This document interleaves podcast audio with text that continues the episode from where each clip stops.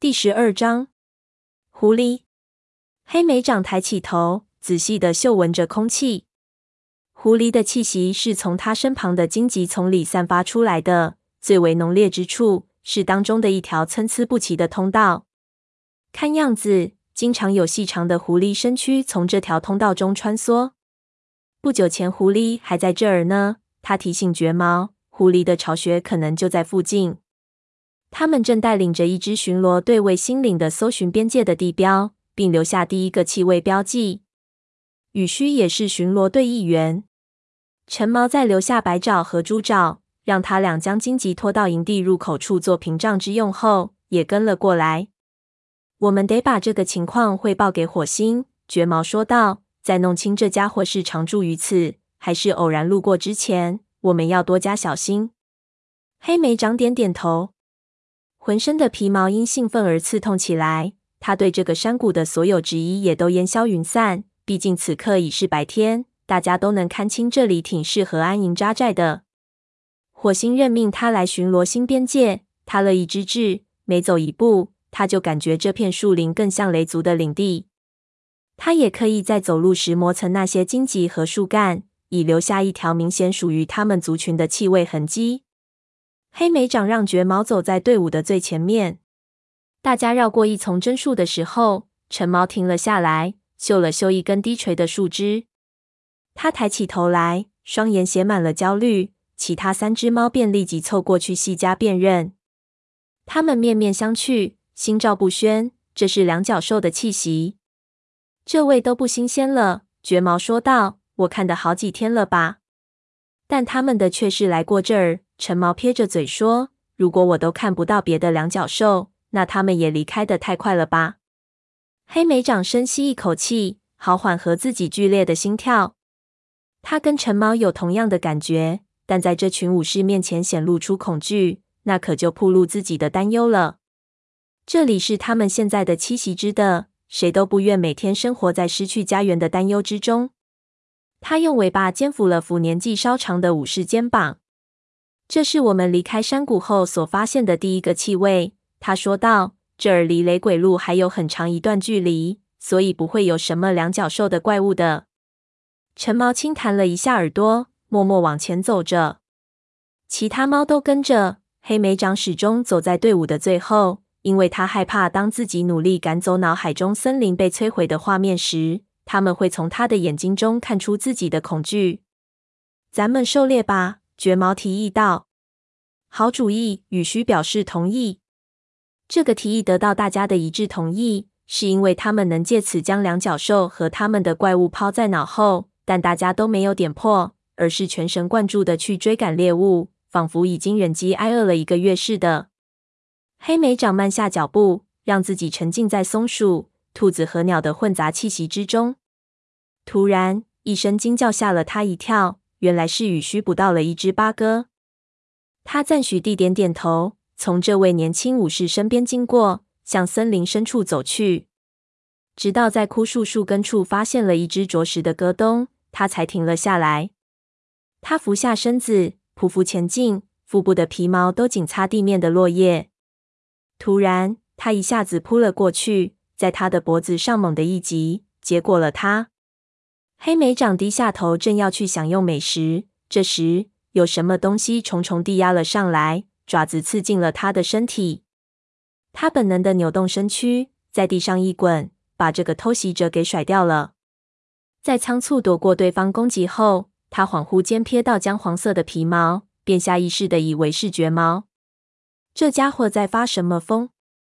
然而，当他挣扎着站稳脚跟，好不容易转过身来，看到的却是一个张牙舞爪的影族武士。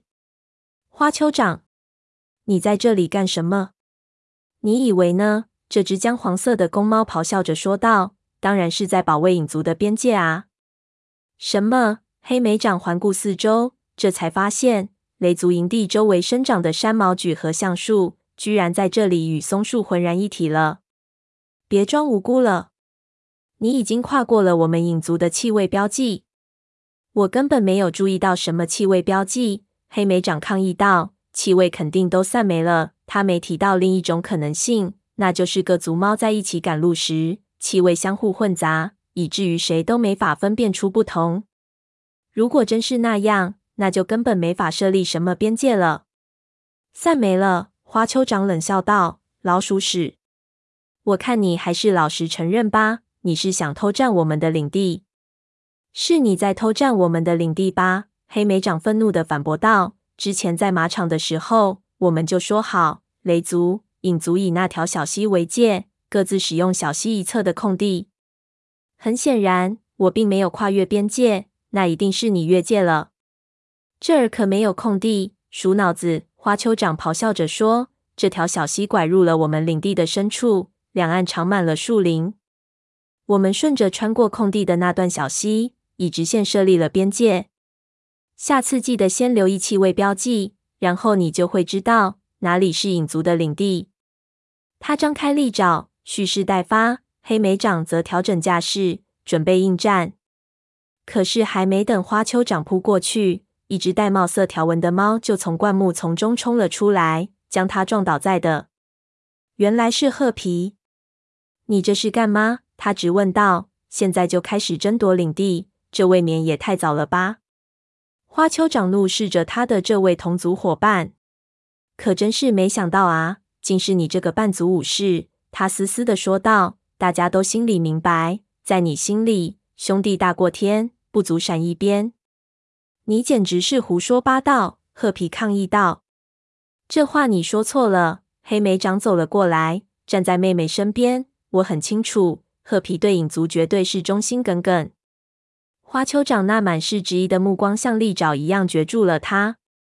要我说，花丘长咆哮道：“所有去见过那只獾的猫，都忘记了自己属于哪个族群了。”怒不可遏的黑莓长狂吼一声，就要向他扑过去。这时，又闪现出了三只影族的猫，它们是山星、象毛和鹰钩爪。黑莓长紧缩腹部。现在，影族巡逻队到齐了，他根本就不是对手。再说了，如果影族猫要褐皮对抗自己的哥哥，他又该如何是好呢？黑莓长，这是怎么回事？背后传来了绝毛的声音。他顿时松了口气。黑莓长回过头，看到他的三个同族伙伴从树林里飞奔过来。影族武士们蹲伏下来，亮出了利爪。可还没等他们扑向对方，又传来一个响亮的声音：“住手！”火星从黑莓长身后的荆棘中走了出来，他的双眼眯成了一条缝，闪着怒火道：“我真不敢相信，你们现在居然变得如此愚蠢！”如果我们不能和平的划定边界，这片森林必将血流成河。黑莓长感到心头一阵痛楚，他后退了一步，看到同族伙伴们脖梗上的毛也都顺了下来。影族武士们也一样，尽管他们的尾巴仍愤怒的不住抽动着。是他们跨过了我们的气味标记，花丘长咕噥道：“不，我们没有。”黑莓长不肯屈从。他认为族长一定会站在自己这边，可是火星的态度好像根本不希望黑莓长保卫他们的领地。我们必须战斗，他说道。这里是我们的家园，所以的时刻准备。不要再说了，火星一脸冷漠的说道。如果影族已做过气味标记了，那这里就是他们的领地。如果他们真的做了气味标记，橙毛插嘴说道，我怎么什么气味都没有闻到啊？我们不能指责另一族的猫说谎。火星嘶声说道：“花丘长，我们之前说过用来做边界的小溪和空地在哪儿呢？”这位影族武士把脑袋一偏，指向影族的领地：“小溪就在后面，从这儿一直到湖边没有空地。”他满是轻蔑地对黑莓长摇着尾巴，又补充说道：“我都告诉过他了。”那么这里便是影族的领地。火星做出了决定。雷族会另找地方狩猎的。走吧，我们回营地。黑莓长简直不敢相信他自己的耳朵。他咬紧牙关，努力不让自己在其他族群的武士面前对族长出言不逊。他唯一能做的，就只有转身跟随火星穿越树林时，狠狠地怒视着影族巡逻队。当靠近自己之前捕杀戈东的那棵枯树时，他闻到空气中有一股淡淡的气味。那正是影族的气味标记。不过，气味实在是太淡了，以至于他几乎都识别不出来。而且气味中分明掺杂着雷族、风族和河族的气味。即便知道影族猫并没有说谎，黑莓长的怒火也没有减少丝毫。因为让他气不过的不是影族猫，而是火星。为什么族长会把错归在黑莓长和其他雷族猫身上？为什么他不能好好听他们解释一下越过边界的原因？黑莓长气得嘴都歪了。长此以往，火星势必会把整个森林都拱手相让给其他族群。他和其他五只猫前往太阳城梅枝的的途中，不管遇见什么事情，他们都会相互商量。即便是黑莓长自然而然成为首领，在做重大决定时，也都要跟其他猫进行商量。为什么火星就不能那样行事呢？对于这个新的家园，仁者见仁，智者见智。盲目服从命令，并不总能事半功倍。抵达山谷之前，火星停下脚步。绝猫，我要你们往那条路走。它的尾巴指向一处越发茂密的树林，那里还未曾有哪只猫到过。去看看能找到些什么，再看看有没有适合划分边界的地标。但我还需要你们之中谁跟我一起回去。黑莓长，就你吧。看着另外三只猫消失在灌木丛中后，黑莓长才转身跟上火星，问道：“你想让我做什么？”我们需要大量的苔藓和电草来铺窝。火星回答说：“我要你在天黑之前能采集多少就采集多少。”什么？黑莓长猛地停了下来，怒火再次涌上心头。那可是学徒干的差事。通常情况下是这样的，不过学徒们都忙着在营地入口处建造屏障呢。黑莓长，给你命令就去做。你明白，在新家建成之前，每一只猫都必须贡献出自己最大的力量。好吧，黑莓长含糊的应道。他让火星继续前行，自己则在一棵树下停了下来，拼命去抓扯树根之间的苔藓。把一腔愤懑发泄在那枝干上。不管火星说什么，每只猫都要贡献自己的最大力量。但黑莓长觉得这是火星对他与影族巡逻队发生冲突的惩罚。黑莓长之所以会那样，只是为了捍卫族群的领地而已。他希望能被信任，被赋予重任，而现在却落得在这里采集苔藓的结果。当黑莓长嘴里塞满苔藓返回的时候，撞见了松鼠飞和狩猎巡逻队的其他成员，他们正满载而归。嗨，黑莓长！松鼠飞放下嘴里叼着的松鼠，冲他喊道：“这里简直是狩猎的天堂！”黑莓长无法消受他的兴奋。他唯一被允许带回给族群的，仅是一堆垫草而已。